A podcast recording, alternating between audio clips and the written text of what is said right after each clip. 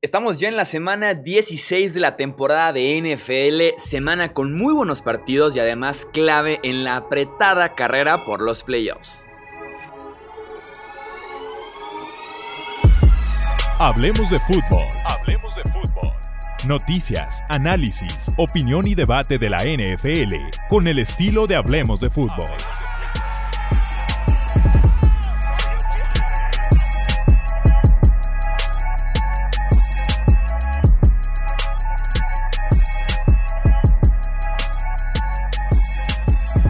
¿Qué tal amigos? ¿Cómo están? Bienvenidos a un episodio más del podcast Hablemos de Fútbol. Yo soy Jesús Sánchez y es un placer que me acompañen para hacer la previa de cada uno de los partidos de esta muy interesante semana 16. Creo yo que en nivel y en emociones superará por bastante la semana 17, así que disfrutemos muchísimo de este fin de semana de NFL y me acompañan para hacer justamente la previa de cada uno de los partidos mis amigos, la dupla que ya conocen, Tony Romo. Bienvenido, Romo. Primero, ¿cómo estás tú? ¿Qué tal, Chuy? Muy bien, muchas gracias. Ya nada más nos quedan un par de semanas más para, para terminar con la temporada regular y ahora sí empezaremos con el nuevo formato de playoffs que bueno, ya cuando sea más pertinente lo platicaremos. Y saluden con muchísimo gusto al buen Tony Álvarez. ¿Qué tal, Chuy? ¿Qué tal, Alex? Sí, un placer como siempre y híjole, esta es la, la emoción, ¿no? Del cierre de la temporada. De verdad es que podemos alegar o no, argumentar o no sobre si hay paridad o si es baja de juego. Lo que es un hecho es que en las últimas semanas todo, todo llega a la conclusión de que es tan emocionante el cierre y que literalmente nos vamos hasta los últimos juegos para saber quiénes son los que entran a playoff. Sí, ni más porque tienen muy buenas pintas, eh, tanto la carrera en la nacional por el comodín, la carrera en la americana por el comodín, porque por ahí se podía complicar una división que parecía que ya estaba cerrada, el norte de la americana. Este, y, sí, con esto de que nada más hay un descanso, la localía eh, creo que está sobrevalorada, sobre todo en este 2020, pero ese descanso que parece que ya tiene dueño en la americana, vamos viendo en la nacional que pudiera tener dueño también. Va a estar muy, pero muy interesante. Y esta semana 16 nos ofrece un partido el viernes 25 de diciembre como regalo de Navidad, tres partidos el sábado 26, 11 eh, partidos el domingo y el último lunes por la noche de la campaña, así que mucho de qué platicar. Arrancamos con el Vikings en contra de los eh, Saints, que la defensiva de Nueva Orleans...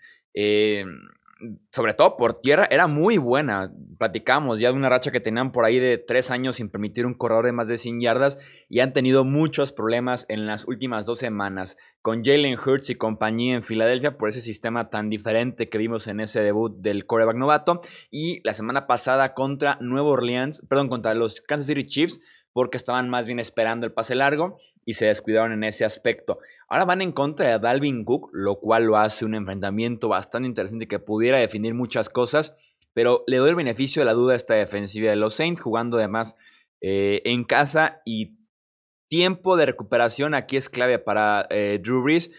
Conforme avancen los días, vamos a, creo yo, ver una mejor versión del quarterback de los Saints. Son seis días más de descanso de la última vez que lo vimos, y es por eso que yo voy con Nueva Orleans. Sí, a mí también me gustan más los Saints para este partido, especialmente por el hecho de que los Vikings han sido un equipo muy irregular toda la temporada. Realmente no, no han encontrado eh, su, no han encontrado un nivel consistente. Entonces, eh, mientras los Saints tuvieron nueve partidos seguidos ganando y ahorita llevan dos derrotas consecutivas, yo espero que los Saints hagan un bounce back y puedan ganarle a los Vikings que son un equipo que, que puede darte un buen partido, pero no creo que lleguen al nivel de lo que, de lo que juegan normalmente los Saints. Y con eso que mencionas, de que tienen una excelente defensa terrestre, se la van a complicar mucho a Kirk Cousins y compañía, porque a él, al no poder depender de darle el balón a Dalvin Cook, ¿qué te gusta? 25, 30 veces en el partido, se va a hacer un ataque más unidimensional y ahí es donde van a querer, donde van a querer tener a Kirk Cousins y, se va a poner bastante interesante de ver ese buen cuerpo de receptores contra una defensiva secundaria que está jugando bien, pero también el pass rush de los Saints va a ser la clave para este partido. Sí, y digo, también aquí hay que tomar en cuenta que si bien tiene un muy buen juego terrestre en Minnesota, me parece que han dependido del brazo de Kirk Cousins en las últimas semanas, a pesar del juego terrestre bueno, porque este equipo se ha puesto detrás en el marcador, no muy temprano. Y aunque intenten no abandonar tu esencia, eventualmente necesitas yardas rápidas y como, como se menciona mucho el término en, en inglés, en bunches, igualmente en español, ¿no? O sea, sí necesitan un, un bonche de yardas rápidas porque están abajo por dos eh, posesiones. Entonces, no se pueden dar el lujo eh, esto en contra de un equipo que conocen, un equipo que han vencido en la postemporada ya en las últimas veces que se han enfrentado, pero que en esta ocasión es muy diferente la situación y honestamente yo creo que Saints va a tratar de ser práctico eh, involucrar a sus corredores, porque si bien la ausencia en los receptores ha causado un impacto concretamente con eh, la ausencia de Thomas, sí, sí creo que al final va a ser recaer un poquito también en el juego terrestre y las habilidades que puedan dar la versatilidad tanto de cámara, inclusive recibiendo la pelota saliendo del backfield, como Taysom Hill, ¿no? Porque ahora ya con Drew Brees se puede utilizar a Hill como lo venía haciendo este equipo, ¿no? Entonces vamos, vamos a ver si, termina siendo así, si los Saints logran tener alguna ventaja, aunque sea de una posición, va a ser muy complicado para los Vikings, aunque ahí pudieran de cualquier modo, pues sí, dejar el juego terrestre como primordial forma de ataque, pero si Kirk Cousins tiene que ganarlo, más allá de que lo ha hecho en el pasado, especialmente contra este equipo, se antoja complicado por lo que hemos visto en el último mes de la campaña. Y nada más como dato curioso, hemos tenido juegos esta temporada, pues prácticamente todos los días, excepto en viernes hasta hoy, primera vez desde el 2009 que hay un juego en viernes en la NFL. Y me van a odiar por eso, pero yo estoy totalmente en contra de la NFL cada día de la semana. Como estoy, estoy como que acostumbrado un poquito, sonará exagerado, pero yo sí me sobresaturo de, de NFL. Cuando medio trabajas 24/7 de esto, eh, como que los jueves y domingos, tres días el, y el lunes, obviamente es el chip de, ok, estos días es la NFL, me concentro, pendientes, más trabajo y demás. Y como que martes, miércoles, viernes, sábado, sobre todo viernes y sábado, como que lo utilizas un poquito más de relajación, medio de vida social. Entonces yo me, me opongo. E, en eso sí te entiendo, pero por ejemplo, ahorita que estuvimos, eh, bueno, que estamos más bien en cuarentena, qué tal nos han caído los juegos en media semana, ¿no? Ah, sí, o sea, eh, eh, eso de la vida social y así, pues ahorita que en cuarentena no aplica, pues la verdad sí, sí se dan las gracias, ¿no? Porque digo, no podemos ver todos los partidos del domingo en la mañana, del domingo en la tarde, claro, a menos que tengas Game Pass y no los veas a tiempo real, ¿verdad? Pero no los puedes ver todo en vivo y eso le quita mucha parte de la emoción. Entonces, al regalarte otros horarios la NFL, te da la oportunidad de más entretenimiento. Sí, sí, detallitos ahí. O sea, lo comprendo desde el punto de vista de que tal vez es un break necesario. Es como cuando, eh, no sé, tienes eh, alguna actividad, además de ver NFL, eh, cada semana o dos veces a la semana y estás esperando a que llegue ese día, pero si la tienes diario te enfadas. Yo no me enfado a la NFL, pero sí hay como un break como para en el día en que no hay analizar esto, analizar lo otro, cuando resulta que ya tienes otro juego encima, ¿no? Eso, eso es hasta cierto punto sí, sí lo pudiera comprender, pero pues también es cierto eso que dice Alex, ¿no? Ahorita pues la única vida social es ir de la cocina al baño y luego a la sala y luego al cuarto, ¿no? Entonces, pues por lo menos tener un juego de NFL. Exacto, exacto. No quiero quedar como el Grinch de la NFL, pero bueno, si me quieren ya catalogar de esa manera los que nos escuchan, un poquito, un poquito, la verdad. Pero bueno, tenemos triple jornada el sábado. Eh, Tampa Bay en contra de Detroit. Los Lions que tienen por ahí un detalle muy interesante de este partido, y es que tuvieron dos positivos, y ya saben que rápidamente es contactos directos, contactos de alto riesgo incluso, y gran parte, la mayoría del staff de entrenadores defensivos de los Lions, son considerados contactos de alto riesgo, entonces e incluyendo incluso, incluyendo a, Darrell Bevel, que es el head coach interino, están apenas analizando el, caso de Bevel, pero si por lo menos el staff defensivo, gran parte no va a estar presente en este partido en contra de Tampa Bay. De por sí era mala la defensiva de los Lions con entrenadores. No me quiero imaginar sin entrenadores el sábado en contra de Tampa Bay y yo voy con los Buccaneers. ¿Y no habrá manera de hacerlo un poco más remoto? O sea, digo, no, sería tan fácil como una llamada o algo así, pero pues yo creo que sí hay algo que hacer, ¿no? Especialmente las maneras que nos hemos adaptado. Pero bueno, fuera de eso, en lo particular no creo que esto, que esto tenga un mayor reto para Tampa Bay, es por todo lo que estás diciendo, head coach interino, etcétera, etcétera. Más a Tampa Bay le urge le urge ganar todos sus partidos para pasar cómodamente a playoffs. Entonces, definitivo voy con Tampa.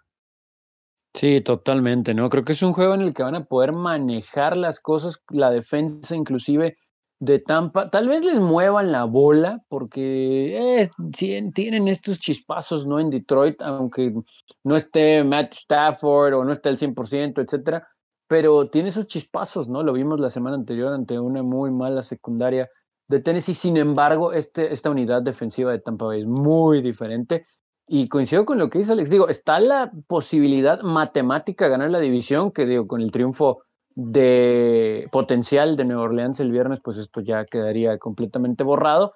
Pero para ser el mejor comodín, ¿no? Creo que sí, este equipo de Tampa Bay, que a ratos no nos termina de convencer, creo que sí es muy importante saber exactamente a qué ciudad van tomando en cuenta que ahorita es líder Washington, si les toca ir a Washington, es un buen desafío esa defensa. Sin embargo, creo que es más fácil que el resto de los líderes divisionales en la nacional. Y el segundo partido el sábado es San Francisco en contra de Arizona. Me ha gustado mucho Arizona en las últimas dos semanas porque no solo siento que Kyler Murray esté de regreso, como ya lo mencionábamos en el podcast anterior, pero porque también su defensiva está haciendo un par de jugadas por partido que les permite tomar una ventaja importante, una separación. Entonces me ha gustado mucho en ese aspecto Arizona, mientras que San Francisco tiene aquí dos puntos muy en contra. Uno que lleva un mes ya fuera de casa y se ha notado el desgaste en los jugadores. Y el tema de las lesiones que se suman y se suman y se suman. Raheem Monster ya está fuera. Divo Samuel ya está fuera. Eh, CJ Beathard parece que inicia este partido. Automáticamente me voy con Arizona por eso mismo.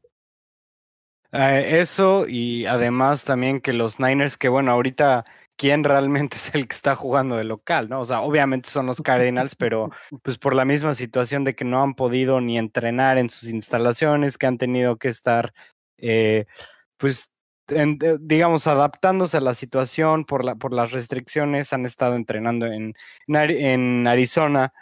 Entonces, yo creo que todo eso también juega un factor en todo y los Cardinals vienen jugando en general un, mucho mejor fútbol. De hecho, desde que, desde que pasó algo de tiempo del golpe de Kyler Murray, lo hemos visto mejor, lo hemos visto más suelto, jugando también por tierra. Entonces, creo yo que con una línea defensiva que no está nada sana y así como lo dijiste, un equipo en general que no está nada sano, los Niners no van a poder y pues tratar de que sea un juego entretenido, competitivo, no debería ser ningún problema para Arizona ganar este duelo, sobre todo por cómo se vio la defensa, sí, insistimos, con muchas bajas de 49ers en las últimas dos semanas, que es un muy buen grupo, pero, pero no están completos, no están al 100. Lo que mencionas de, no estar en realidad en casa eh, se ha notado, ¿no? Entonces debería ganar Arizona sin ningún problema. Un partido que me parece sumamente interesante para cerrar la jornada del sábado es este Miami en contra de Las Vegas. Brian Flores ya sale a decir que es un partido de playoffs y sí, prácticamente Miami tiene dos partidos de playoffs enfrente. Esto en contra de Las Vegas y de la próxima semana porque no se pueden dar el lujo de tropezarse ni poquito porque tienen a, los Ravens encima con récord los dos de 9-5. Ahorita el desempate favorece a los Dolphins, pero cualquier tropiezo, cualquier despiste de Miami y Baltimore los deja fuera de los playoffs, mientras que Las Vegas está 7-7. En teoría, en el papel, en los números siguen peleando. Eh, si somos eh, aquí realistas, es que ya están fuera de la postemporada por esos dos partidos de desventaja, porque llevan 1-4 en los últimos cinco encuentros. Y ese 1 que acompaña el 4 es aquel bombazo de Greg Williams de los Jets, últimos segundos y demás. Entonces realmente están 0-5 estos Raiders. Eh, Derek Carr, que está en duda por una lesión en la ingle, y contra esta defensiva de los Dolphins, que siento que ha viajado bien esta temporada. Eh, me quedo con los Dolphins para que se acerquen a los playoffs, aunque les falte todavía una última victoria.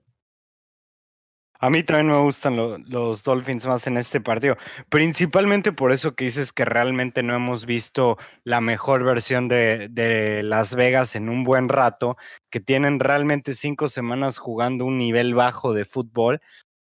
Y el único factor que yo creo que podría ser algo interesante sería ver los tres días extra, perdón, los tres días extra de preparación que han tenido eh, después de haber jugado contra los Chargers el jueves pasado entonces, me parece interesante ver eso. Sin embargo, la defensa de Miami está jugando muy bien. Está, no, detiene la carrera muy bien, pero es buena contra el pase, tiene uno de los mejores perímetros de la liga. Y por ahí yo creo que es donde, donde está la ventaja más grande, que Miami realmente sí podría, sí podía, podría eh, bajar eh, sí, o sea, sí, no neutralizar como tal, pero sí reducir el impacto que puede tener el juego aéreo de Las Vegas. Ahora, por el otro lado es, si no tiene un buen partido defensivo esa secundaria, ¿qué tanto podrá Tua contra una defensa de los Raiders muy mala? ¿Le irá bien? ¿Jugará como game manager o no podrá con eso? Eh, yo me voy a ir de lobo solitario aquí. Yo creo que este grupo de Miami es mucho mejor equipo, sobre todo defensivamente, que el de los Raiders. Sin embargo, es el típico juego que estos equipos que todavía, todavía no dan ese siguiente paso, que todavía no saben ganar rumbo a playoff, es el que terminan ahora sí que entregando. Y este, este va a ser para los Dolphins. Yo lo veo así. Yo creo que va a iniciar Mariota. Yo creo que él le va a presentar problemas a la defensa de los Dolphins. Eh, al menos de que el momento en que ahorita grabemos eh, este, este episodio y las cosas todo cambien mágicamente para el sábado en la noche, pero yo siento que hay una mayor oportunidad con Mariota ahí por sus características y la forma en que pueden emplear algunos engaños y así generar puntos para los Raiders, que también, sí, matemáticamente pues están jugando la vida. Curioso que si ganan, pues le habrían ganado a los Dolphins y a los Browns, pero a lo mejor ni les va a alcanzar, ¿no? En criterios de desempate. Entonces, me gusta muchísimo el equipo de Miami, van en la dirección correcta, pero creo que este es el juego que este equipo que todavía no tiene esa experiencia va a entregar y va a ser en Las Vegas el sábado por la noche. Yo me consideraba fan de Mariota, por lo menos cuando salía de, cuando recién salió de Oregon, un par de años en Tennessee, pero sí ya le perdí la fe por completo. Está bien, el jueves fue tal vez su mejor partido en dos, tres años, pero en contra de esa defensiva de, de Miami, ah, con Derek Carr yo le daría más chances a los Raiders y aún así las vería pocas. Va, a estar, va a estar bueno, va a estar muy, muy bueno este juego, pero algo me no sé, es como que el típico juego que el equipo que esperas que gane termina entregando. Hay muchos factores alrededor de eh, todo el crédito a la defensa de Miami y a Brian Flores, pero creo que aquí Chucky y compañía van a ser de la Swiss. Vamos con los tres platillos fuertes ya en el domingo. Empezamos por el domingo por la noche, justamente Tennessee en contra de Green Bay. Tennessee con marca de 10-4, Green Bay 11-3 queriéndose aferrar a ese primer sembrado de la conferencia nacional. Y aquí tenemos el duelo que recuerde yo de la temporada, es el que más notorio tiene este, este, este enfrentamiento de fortaleza contra debilidad, porque es enorme la distancia que existe entre el juego terrestre de Tennessee, por ejemplo, contra la defensiva terrestre de Green Bay. Y también el juego aéreo de Green Bay en contra de la defensiva secundaria de Tennessee. Es una brecha gigantesca entre estos dos. Y aquí es ver cuál se puede imponer más el domingo por la noche en Lambeau Field. ¿Quién te gusta, Tony, en este partido? Yo veo a los Packers ganando este juego y precisamente por ese problema en este buen equipo de Tennessee, pero que su talón de Aquiles les va a costar bastante, sobre todo rumbo a playoffs y en postemporada, su secundaria. les anotan muchos puntos. Era un equipo mucho más sólido en esa área en la temporada anterior y sorprende, ¿no? Porque Mike Brable, tanto con un buen front seven, eh, le daba la oportunidad a su secundaria de hacer jugadas. En este caso no se ha visto en la temporada y también es un grupo que ha bajado su nivel. Entonces, yo siento que Aaron Rodgers hará lo que quiera con la secundaria. Espero muchos puntos porque también Ryan Tannehill ha jugado muy bien y con Derrick Henry y los receptores que tiene le van a mover la pelota a los Packers. El problema es que un ejemplo que he utilizado bastantes ocasiones en esta temporada para este tipo de encuentros, se van a ver atrás en el marcador por más de una posesión.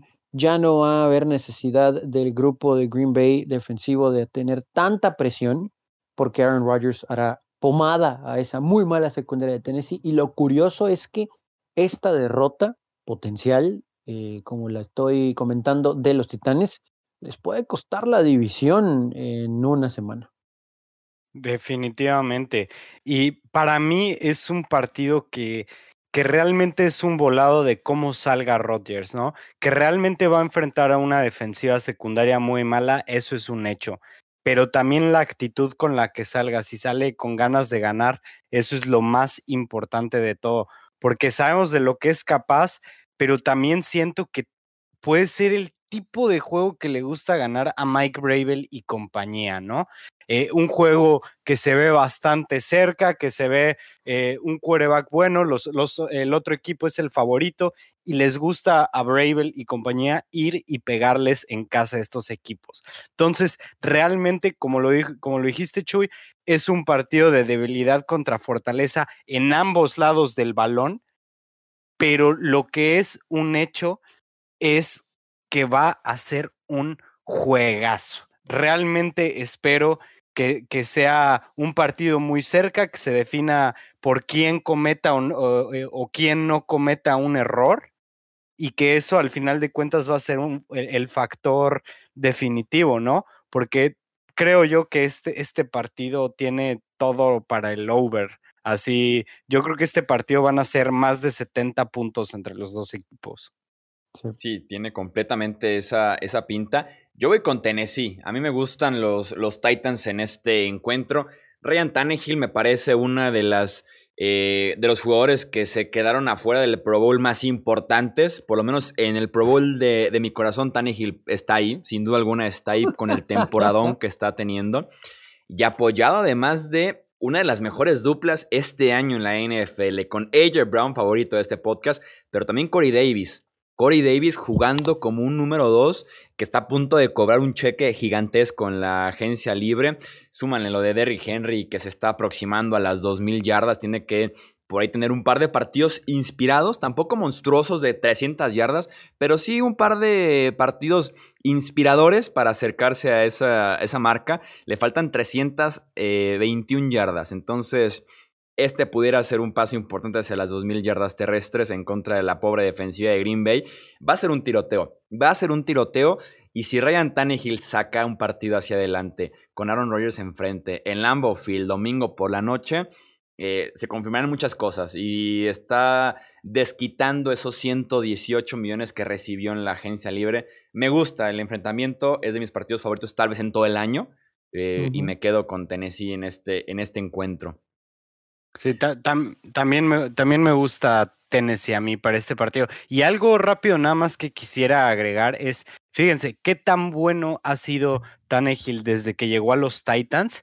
Esta es una comparación que vi con Mahomes. En quarterback rating gana Tannehill. En yardas por pase gana Mahomes. En touchdowns totales gana Tannehill. En intercepciones están empatados y en porcentaje de completos gana Tannehill. O sea, estamos hablando de que está jugando nivel elite y así como lo dijo Chuy, es verdaderamente injusto que se quede fuera del Pro Bowl. Sí, aquí honestamente, eh, digo, yo, yo entiendo que el Pro Bowl es mucho de popularidad, pero yo coincido con eso con el Tannehill. O sea, tal vez porque no ha sido un quarterback muy popular, porque inició su carrera un poco raro e inconsistente, pero en las últimas dos temporadas ha estado en fuego. O sea, tal vez es el quarterback, quitando a Mahomes, más consistente de la NFL, ¿no? Lo ha hecho en un nivel impresionante, ¿no? Tal vez hasta deberían de pagar más. El otro partido a comentar aquí de los platillos fuertes del domingo, Indianapolis en contra de Pittsburgh. Se juega prácticamente aquí el sur de la americana con dos muy buenos partidos. Eh, los Colts visitando a los Steelers es el que vamos a comentar entonces. Hace un mes que la ofensiva de los Steelers no hace más de 20 puntos. Y en los últimos seis partidos, la ofensiva de los Colts promedia 31 puntos anotados, dos unidades en estados y además dinámicas muy diferentes. Las defensivas de los dos son de las pocas en esta liga que pueden ganar partidos con ese impacto que tienen, pero hay muchísima diferencia en el momento que, viven del otro lado del balón. ¿A quién tiene Romo en este partido? a Indianapolis, definitivamente. Los Steelers están cayendo en un hoyo del que simplemente no pueden salir. Vienen de perder tres partidos consecutivos y me atrevo a decir que tienen uno de, de los finales de calendario más complicados que hay en, eh, en la NFL al enfrentarse esta semana a Indianapolis, la siguiente a Cleveland. Y es probable que pierdan otros tres seguidos contando el one and done que, que que les tengo pronosticado en playoffs a, los Steelers. Realmente Pittsburgh no tiene en lo absoluto un ataque terrestre. James Conner sigue estando lesionado. Benny Snell, a pesar de que no es un mal corredor, simplemente no ha podido ser un arma que pueda marcar pauta en el partido y la defensa de los Colts es muy buena, además de que cuentan con un juego terrestre bastante dominante y también un juego aéreo que cuando es necesitado responde. Me gustan los Colts, me gusta para que sea un partido que ganen por dos posesiones y creo yo que esto va a seguir siendo la resbaladilla o, las escaleras que siguen cayendo los Steelers esta temporada. Totalmente de acuerdo. No tengo un argumento en realidad a favor de Pittsburgh. Lo único que quizá pudiera darles una oportunidad es si ese grupo defensivo que en general lo ha hecho bien en la temporada, pero en las derrotas no se han visto muy bien, sobre todo por sus rivales, eh, pudieran poner presión a Rivers y compañía y obligarlo a tomar malas decisiones. Pero la verdad es que en el último mes eso es lo que hay que destacar de este equipo de Colts, que ya sabíamos que iba a tener juego terrestre y que su defensa cada juego nos impresiona más, pero teníamos ciertas dudas, ¿no? Sobre la química entre los receptores y Rivers. Conforme fue avanzando la temporada, resolvieron ese problema. Ahora ya inclusive teniendo a T.Y. Hilton como un factor principal, entonces no veo cómo los Steelers vayan a ganar a pesar de que están en Pittsburgh. No sé si el clima le puede afectar tal vez, pero razón de más para que corran la pelota los de Indianapolis y que la defensa se imponga sin inclusive la mantequilla que se ha visto en las manos de los receptores de los Steelers, honestamente no veo cómo, y coincido con todo lo que dijo Alex. Eh, pinta para que pierdan la división y en playoff, a donde vayan, este equipo no va a ganar. Sí, el caso aquí con los Steelers de, que comentan de la división es, es muy simple realmente. Si los Steelers pierden este domingo en contra de Indianapolis, que como vemos aquí es, es posible, eh, y si los Browns vencen a los Jets este mismo domingo, que ya llegaremos a eso, pero también es muy imposible, eh, llegaremos a la semana 17 con un Browns contra Steelers por el título de la división. Y el que pierda eh, se, va de, se va de comodín o se puede incluso hasta quedar afuera viendo cómo está el tema de los Dolphins, de los Ravens y demás desempates. Entonces, así está de, de bravo el asunto con, con Pittsburgh y con Cleveland en las próximas semanas. Estos dos partidos de Packers contra Titans y Colts contra Steelers me parecen los más interesantes de la semana, por lo que me intriga ver cómo están las líneas en instabet.mx. Tres puntos y medio para los Packers como favoritos, 93 pesos de ganancia por cada 100 jugados si crees que cubren la línea. Ahora, si como yo crees que Tennessee gana derechito, 139 pesos por cada 100 jugados. Por otra parte, los Colts son favoritos por dos puntos y medio en Pittsburgh. Si crees que ganan cubriendo, que sería el que a mí me gusta, 92 pesos de ganancia por cada 100 apostados. Los Steelers te duplican lo que juegues si crees que salen de la mala racha y vencen a los Colts. Y como estamos en épocas navideñas, traemos un regalito de parte de Instabet y de Hablemos de Fútbol. Lo que deposites en tu cuenta en Instabet te lo damos, pero al 150% esa cantidad. Depositas 200 pesos, te caerán 300. Depositas 500 pesos, te caerán 750 a tu cuenta. Lo único que hay que hacer es entrar a instabet.mx y usar el código Hablemos150 al momento de hacer tu depósito. Entrar a instabet.mx, código Hablemos150 y tu depósito al 150% la cantidad que metas a tu cuenta. El código es Hablemos en mayúsculas y pegado en número 150 150 y eso es todo. El único detalle que pudiera haber así como posibilidad, mencionabas el clima, Tony, en esta buena racha de, de Indianapolis a la ofensiva sobre todo, han jugado eh, en casa tres veces, en el domo de Houston y en el domo de Las Vegas. Vamos viendo a Philip Rivers en diciembre con el viento de Pittsburgh, con todo y que le afecta lo mismito a Big Ben porque entre mayor edad y avanza más la temporada se les va acabando el brazo. Vamos viendo si puede afectar en algo, pero sí creo que los Colts pudieran aquí hacerse del triunfo. Y el otro partido importantísimo del domingo, Rams en contra de Seahawks, porque aquí se pudiera definir la división oeste de la NFC, los Rams se llevaron el primer partido entre estos dos, pero veo una diferencia ya notoria de aquel enfrentamiento a lo que estamos viviendo hoy, simplemente los Rams viniendo a esta derrota en contra de los Jets y por eso me gusta Seattle. ¿Tú cómo lo ves, Tony?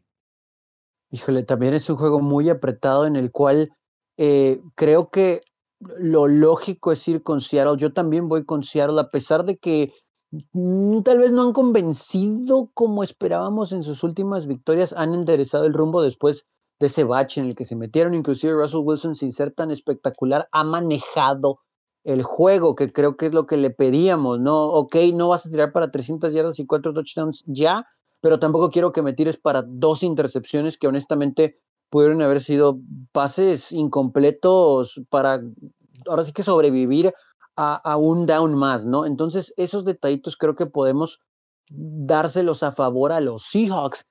Del otro lado es el problema, ¿no? Esta ofensiva de los Rams no ha caminado. Ya nos habían dicho y nos habían demostrado que con pocos puntos, con esa gran defensiva, iban a ganar. El problema es que han tenido unos detallitos puntuales y lo de los Jets, ok, podemos decir que simplemente fue un problema de una semana, un error, de todos modos no gustó y creo que hay mucho, mucho talento a pesar de ese enorme bache en el que se metió Josh eh, Gordon, que ya tendremos oportunidad de hablar de él a profundidad en otra ocasión, eh, no, va a ser, no va a ser factor, ¿no? Pero este equipo tiene con qué ganar. Creo que han aprendido también de sus errores y el hecho de darle la vuelta a ese problema de mitad de temporada en el que entraron. Y yo también veo a los Seahawks ganando este juego y tomando control del oeste restando una semana, ¿no? Que es igual de importante para los Rams, porque si ganan, automáticamente podemos decir que van a llevarse el oeste.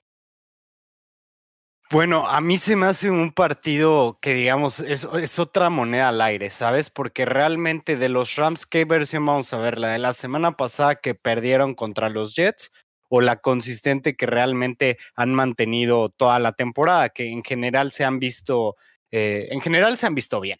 realmente. Entonces, estos partidos, no importa cómo esté el uno, eh, eh, cómo esté uno u otro, siempre son extremadamente competitivos. Yo recuerdo ver a ese equipo de Seattle con Legend of Boom recibiendo 35 puntos o 38 puntos de parte de Nick Foles como quarterback de los, de los 4 y 12. Este, en ese entonces San Luis Rams, ¿no? O, o tal vez eran Los Ángeles Rams, no recuerdo.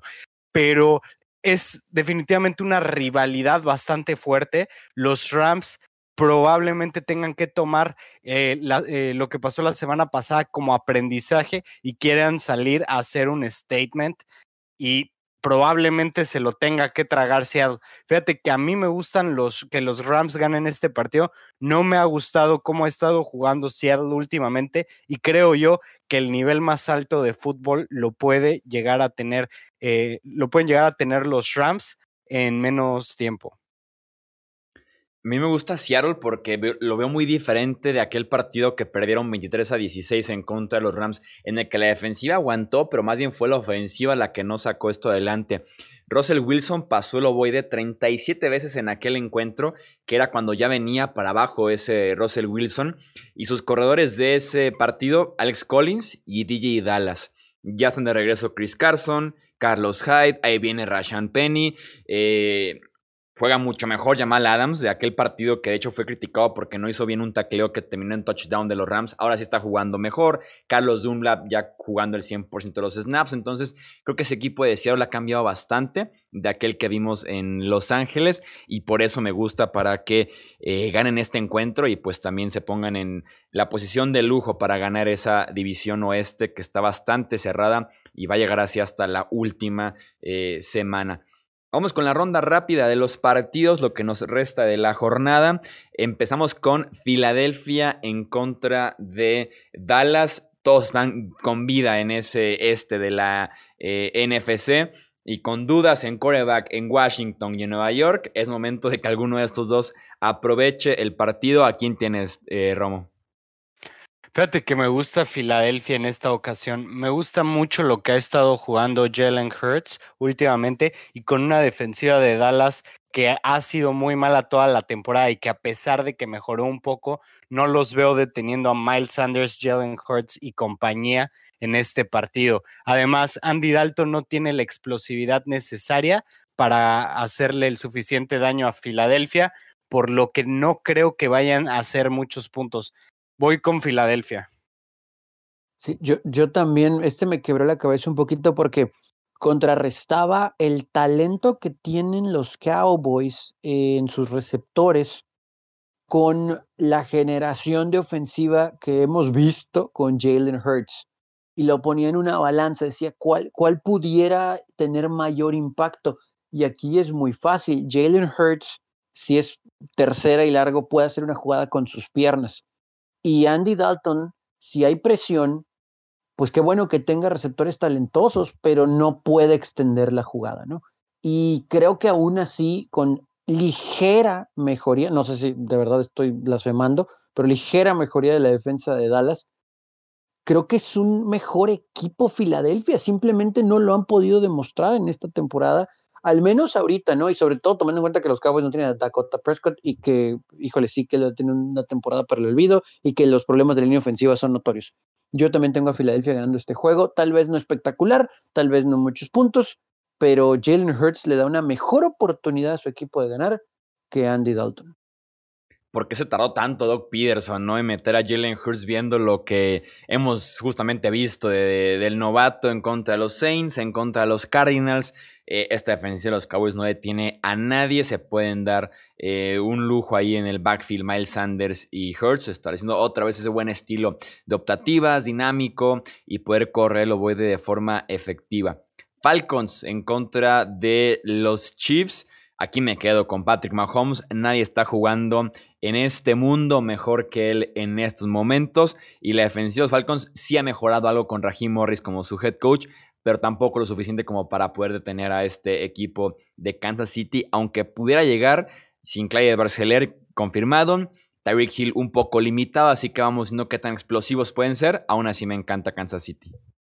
No, ni siquiera creo que deba, eh, o sea, que se le deba echar mucho coco a este partido. Kansas City es eh, un equipo infinitamente superior a lo que es Atlanta en estos momentos y yo no veo manera en la que puedan detener a a Patrick Mahomes con o sin Tyreek Hill, con o sin Clyde Edwards Heller. Siguen teniendo otras armas y el sistema de Kansas City es muy peligroso, pongan el receptor que pongan.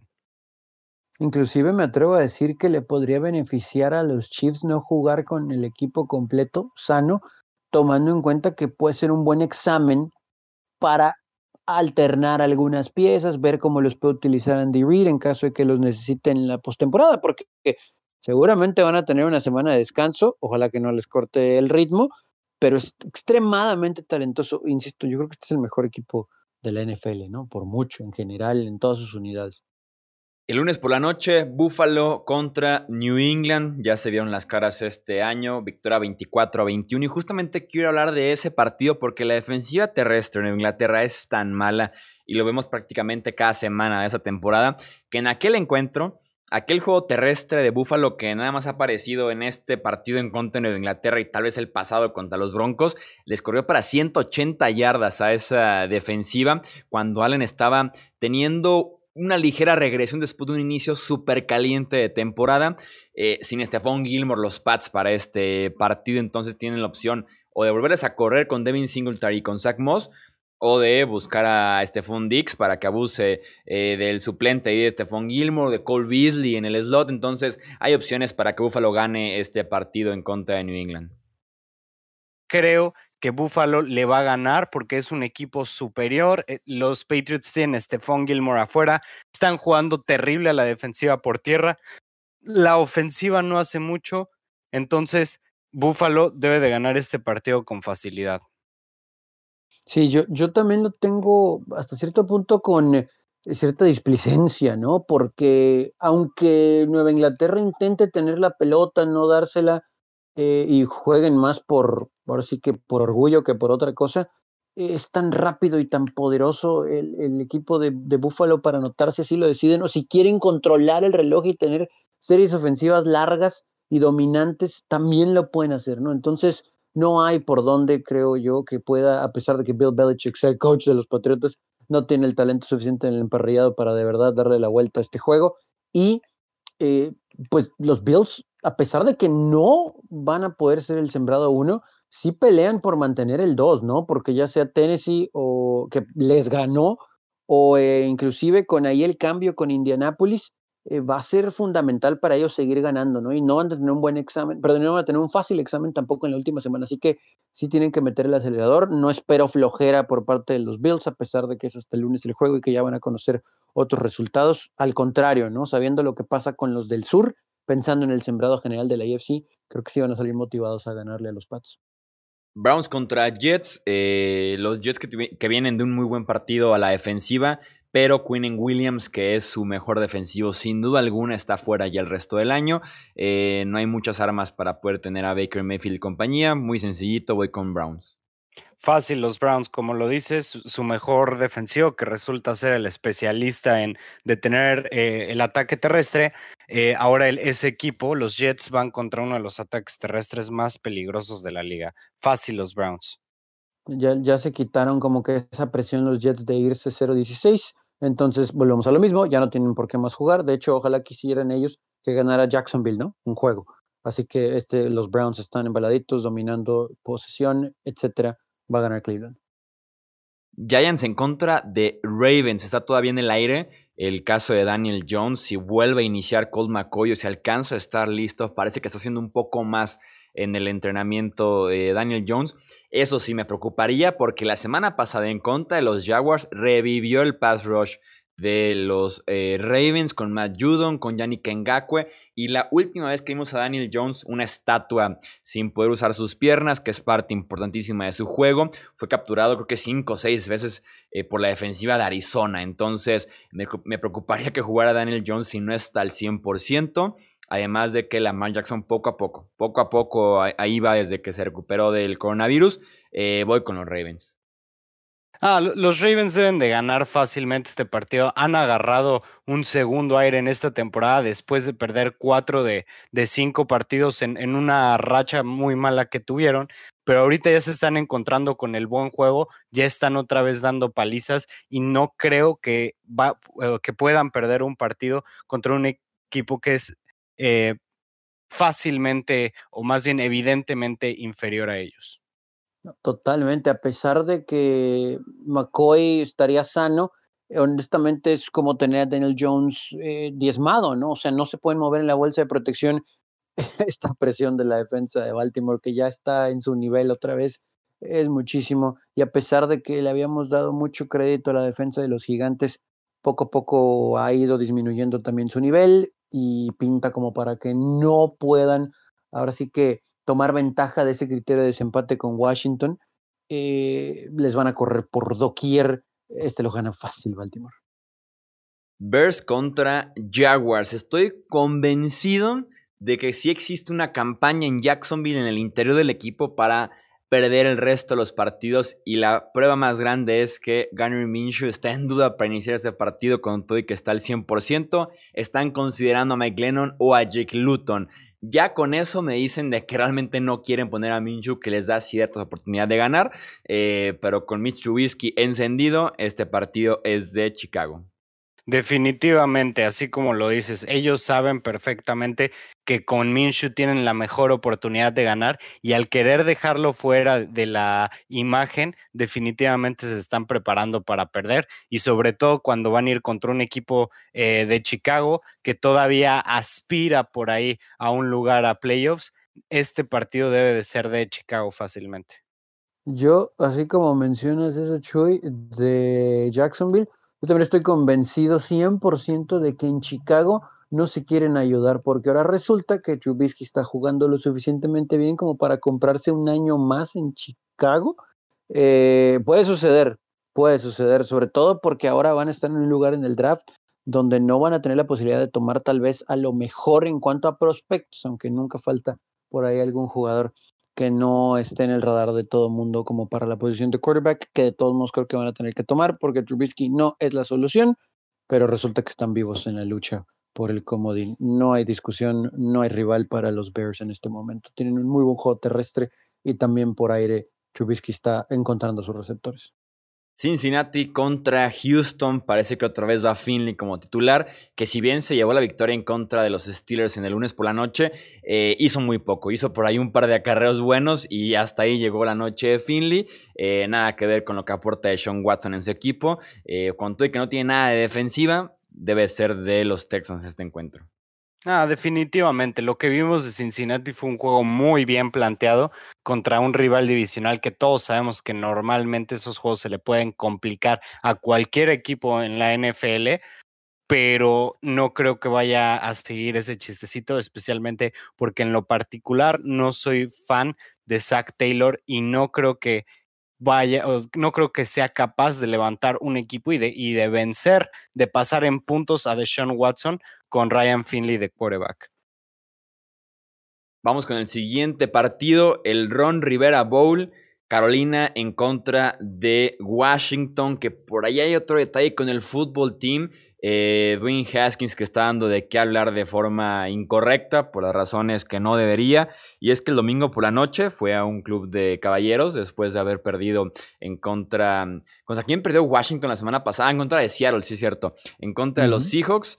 Eh, realmente debe haber, haber, sido colocado en la lista de COVID-19. No sé por qué la NFL no lo consideró un, por ahí un alto riesgo. Así que de momento está entrenando Ben Haskins. La idea de Washington es que ojalá se recupere de forma eh, milagrosa Alex Smith para que esté disponible para este partido aunque no se ve tan bien la situación para el quarterback veterano de eh, Washington. Este partido me parece un volado realmente, sobre todo por el tema de Ben Haskins iniciando el encuentro.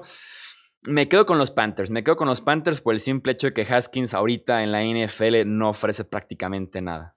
Ese es el problema, ¿no? Por lo menos con Alex Smith, sabes que no te va a tirar para 300 yardas, pero te va a manejar el juego. Y aquí Haskins y compañía no es, o sea, a pesar del buen trabajo defensivo de Washington, no, no, no, no, no es buen augurio, ¿no? O sea, las cosas sí se ponen feas en Washington porque todavía van a tener la oportunidad de ganar la división, pero así, así es muy difícil. Y por lo menos podemos decir que Carolina tiene un equipo más talentoso a la ofensiva. Eh, yo lo veo muy cercano, pero híjole, tal vez tenga que jugar, no sé, eh, infiltrado, eh, Alex Smith, o sea, dependen mucho de Alex Smith, ¿no? Para que controle, en, valga la redundancia, en los controles de un equipo y que maneje el juego, ¿no? Porque de lo contrario, este equipo no, no va a poder ganar más juegos que lo metan a playoff, aún con un récord terrible. Ah, estoy de acuerdo. Además, como lo dijeron, Dwayne Haskins no ofrece mucho. Eh, en caso de que esté Alex Smith, yo creo que sí pueden ganar este partido, pero con Haskins no, no veo mucha posibilidad con todo y de que estamos hablando de que Carolina es una defensa eh, bastante... Eh, pues mediocre, yo creo que sería la palabra, ¿no? Y todavía después de lo que hizo Haskins de estar en un, en un strip club, de, que le quitaron eh, su puesto como capitán del equipo, ya, ya veo muy difícil, ya, ya veo demasiado fracturado ese, e, esa relación de Haskins con Washington, por lo que no creería que jugaría bien.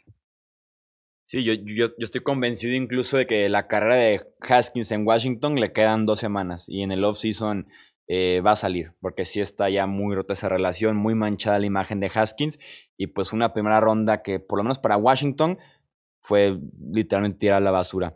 Y para cerrar tenemos el Chargers en contra de Broncos, este partido que eh, se dio hace un mes y medio, que dominaban los Chargers y que se vino la remontada de 21 puntos de Denver en el último cuarto. Confío en que esta vez Los Ángeles mantendrá eh, esa ventaja que, que tendrá en el partido y voy con ellos.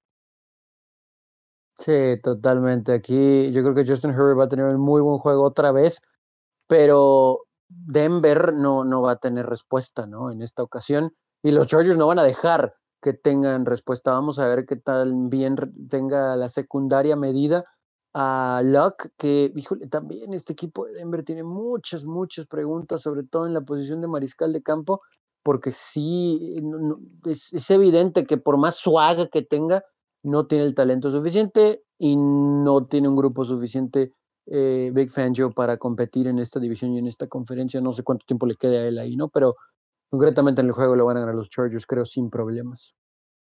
Sí, no deben de, no deben de tener tanto, tanto problema. Aunque fíjate que Herbert me está gustando todavía más en esta, en esta última parte de la temporada, por lo que me gustaría ver realmente eh, es, este duelo que yo creo que va a estar bastante bueno. Eh, aunque sean dos equipos que pues, realmente ya ni pintan para nada, eh, son dos equipos que verlos puede llegar a ser bastante entretenido, digo, especialmente los Chargers que son los especialistas en juegos de, de una posición, en jugarlos, porque en ganarlos definitivamente no, ¿verdad? Pero eh, va a ser un juego interesante, a mí me gustan los Chargers en este. Ahí está entonces, previa y pronóstico de cada uno de los partidos de esta semana 16. Disfruten muchísimo una jornada que pinta bastante interesante, un fin de semana repleto de NFL y a ver qué tal quedan las posiciones, escenarios de playoffs y todo eso para semana 17. Ya saben que aquí estaremos el lunes por la noche para analizar lo que nos dejó cada uno de los partidos de esta jornada, penúltima ya en la campaña de NFL. A nombre de Alejandro Romo, de Tony Álvarez, yo soy Jesús Sánchez y eso es todo por este episodio. Gracias por escuchar el podcast de Hablemos de Fútbol. Para más, no olvides seguirnos en redes sociales y visitar hablemosdefutbol.com.